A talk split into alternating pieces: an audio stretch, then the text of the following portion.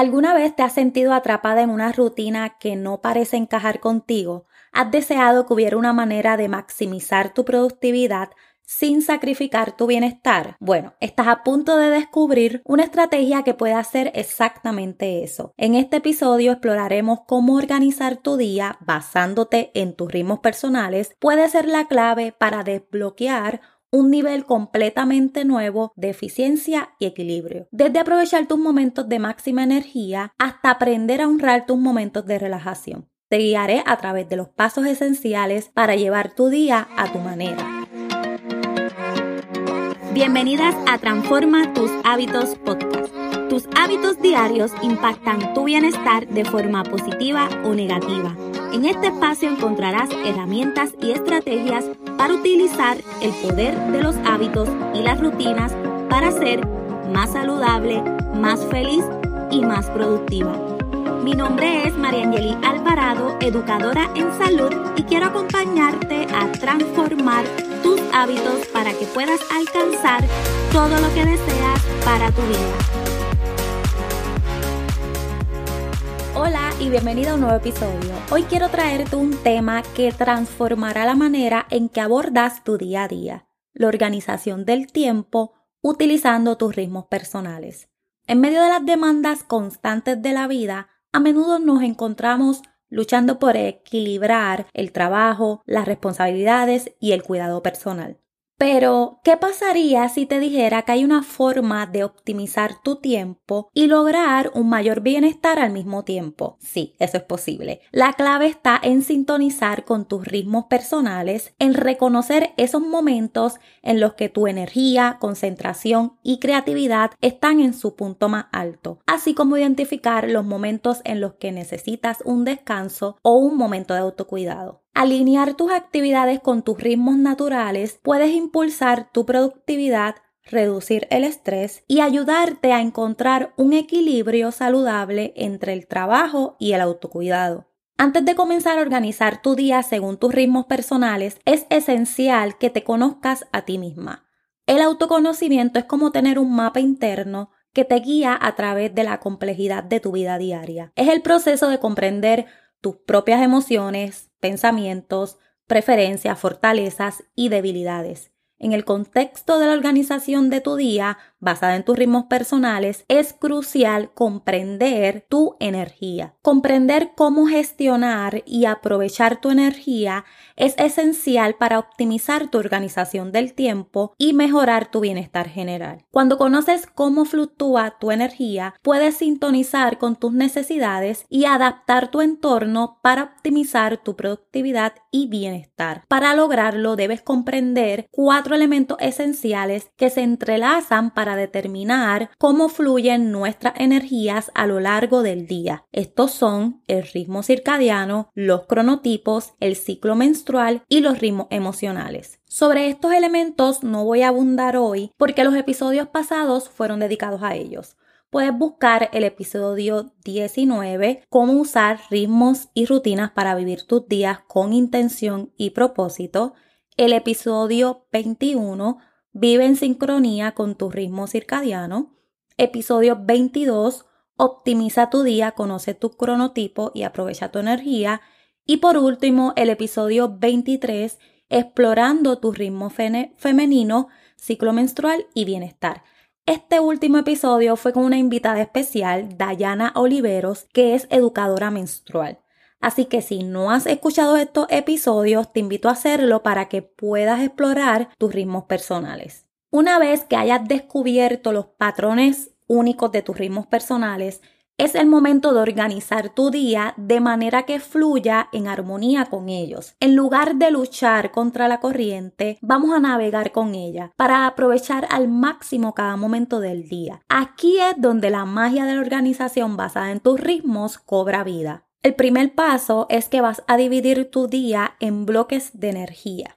Tienes que imaginar tu día como una serie de bloques, cada uno alineado con tus momentos de alta o de baja energía. Debes identificar esos momentos en que te sientes con mayor energía, cuando puedes enfrentarte a tareas difíciles, a tareas que requieren de tu fuerza, de tu concentración. De igual forma vas a identificar esos momentos del día que te sientes bajita de energía, que te va a costar hacer esas tareas de fuerza que te requieren concentración, esos momentos del día que necesitas recostarte a descansar o a tomar un tiempo. Una vez dividido tu día en bloques de energía, pasas al segundo paso. Vas a asignar las actividades a tus bloques de energía alta. Reserva estos momentos para tareas que requieran de tu máxima concentración, resolución de problemas y creatividad, ya sea que estés escribiendo un informe importante, diseñando una presentación o abordando un proyecto creativo, estos son tus momentos para brillar. El tercer paso es que vas a reservar un bloque de energía alta para el autocuidado. De esos bloques que identificaste que tu energía es alta, vas a asignar uno, aunque sea un bloque, para autocuidado. Hay hábitos que requieren también de tu energía y fuerza, comúnmente hábitos de ejercicio. Es importante que si quieres tener un hábito de ejercicio o algún otro hábito que requiera de tu energía y de tu fuerza, trates de programarlo para un momento del día que tienes una alta energía. Por ejemplo, mi cronotipo es el del oso. Los osos tenemos energía en la mañana. Si yo programo hacer ejercicio en la noche, es más probable que termine rindiéndome ante el cansancio del final del día. No es que sea vaga para el ejercicio, es que estaría utilizando el tiempo menos estratégico para hacerlo. El cuarto paso es asignar las actividades de tus bloques de energía baja. No subestimes la magia de tus momentos de menor energía. Aprovecha estos momentos estratégicamente para esas tareas que son menos intensivas en concentración. Pueden ser correos electrónicos para responder, tareas administrativas o incluso un poco de limpieza. Estas son actividades ideales para estos momentos. Al realizar tareas más livianas durante tus momentos de menor energía, no solo te mantendrás productiva, sino que también liberarás espacio en tus bloques de energía alta para esas tareas que son más intensas, más desafiantes. El quinto paso es reservar un bloque de energía baja para el autocuidado. Dedica un bloque de energía baja a actividades que nutran tu bienestar emocional y físico. Esto podría ser un paseo tranquilo, una breve sesión de meditación, estiramientos suaves o simplemente disfrutar de un momento de tranquilidad con una taza de café o té. Aquí te estás dando permiso para recargar sin culpa ni presión. El sexto paso y uno que es continuo es honrar tu ciclo menstrual.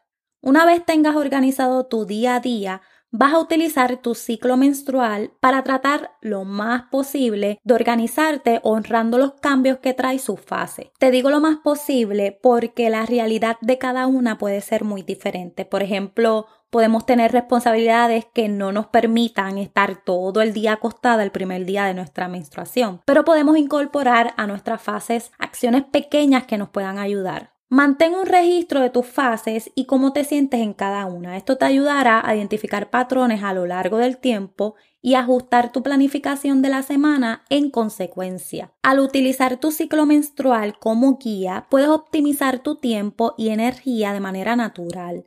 Esta estrategia te permite trabajar en armonía con tus ritmos biológicos y emocionales, impulsando tu productividad y bienestar a lo largo de todo el mes. Usa tu conocimiento sobre tus fases menstruales para planificar tu mes. Asigna tareas y proyectos de acuerdo con tus niveles de energía y emociones en cada fase.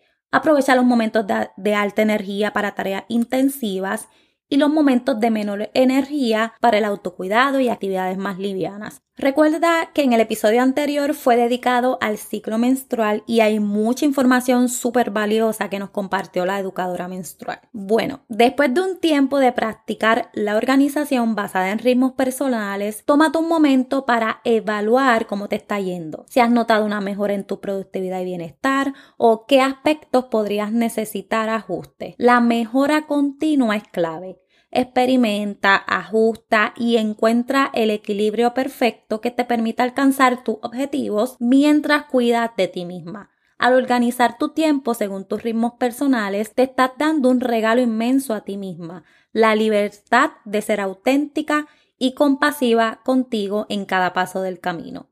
La autocompasión es pilar fundamental de este enfoque. Al reconocer que eres un ser humano en constante cambio, con momentos de alta y baja energía, estás cultivando una relación más saludable contigo misma. La autocompasión no solo te permite adaptar tu horario a tus ritmos naturales, sino que también te ayuda a celebrar tus logros sin minimizar los momentos de menor rendimiento. En lugar de juzgarte por no ser productiva en todo momento, puedes honrar tus necesidades y brindarte momentos de pausa y cuidado. Esta autocompasión te empodera para abrazar la realidad de tus ritmos personales y reconocer que cada fase tiene su propósito en tu vida.